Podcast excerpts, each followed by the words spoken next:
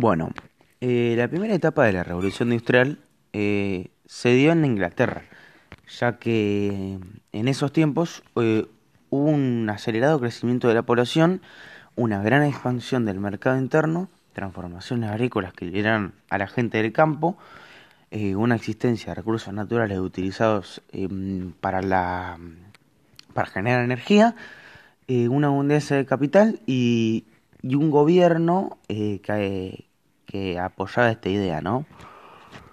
Em, bueno, en esta revolución, o sea, esta, esta revolución eh, generó una serie de consecuencias.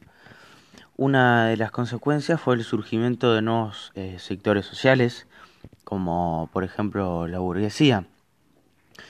Eh, este sector social eran un grupo de personas que manejaban la producción y eran los dueños de la fábrica. Em, y también eran los propietarios eh, de los trabajadores de esa fábrica. También se surgió una transformación eh, de la organización y de la producción.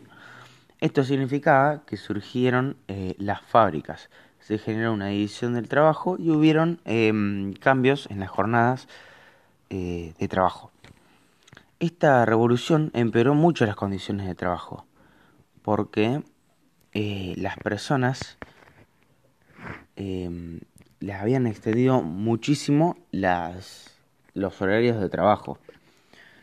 Y esto eh, no solo afectaba a los hombres, sino que en este caso afectaba también a las mujeres y a los niños que trabajaban en esa época.